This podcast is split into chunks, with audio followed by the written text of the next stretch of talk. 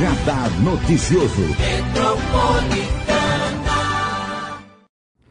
O verão tem como característica climática dias quentes, com alta possibilidade de temporais, com ventos fortes, descargas atmosféricas e um grande volume de chuva. Por exemplo, o mês de dezembro de 2020 foi o mais chuvoso dos últimos 10 anos.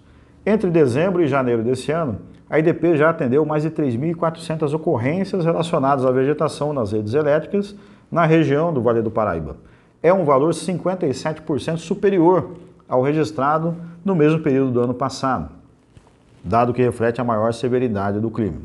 A queda de árvores e galhos sobre a rede é uma das principais causas de interrupção de energia, trazendo riscos à segurança e grandes prejuízos, além da complexidade na realização do trabalho em campo aumentando assim o tempo de realização do serviço, que muitas vezes envolve postes quebrados, fios rompidos e equipamentos de grande porte danificados.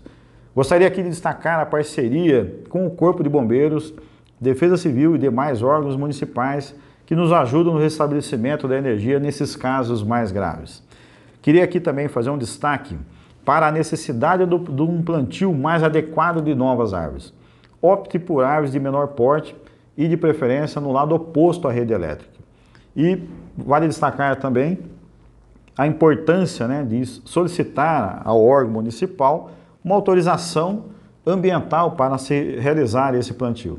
Lembrando que a poda, manutenção é, dessa árvore, né, ela é considerada como uma conservação, uma limpeza urbana e é de responsabilidade do governo municipal. Para os casos em que essa árvore encosta na rede elétrica, você deve fazer um pedido para a EDP realizar essa poda através do site www.edponline.com.br.